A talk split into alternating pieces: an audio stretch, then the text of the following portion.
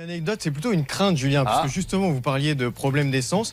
Moi, je, je commence à avoir un petit peu peur là pour notre émission et notamment pour nos envoyés spéciaux. Je vous explique pourquoi. Parce qu'ils ils vont évidemment dans toute la France pour essayer de résoudre les problèmes. Et malheureusement, ils ne trouvent plus d'essence. Donc là, vous parliez de notre spéciale cuisine. Sachez tout à l'heure que nous aurons trois envoyés spéciaux dans trois enseignes différentes. Et notamment Jessica qui sera dans l'Est, Julien. Alors le problème, c'est que Jessica, là, elle y va euh, dans l'Est.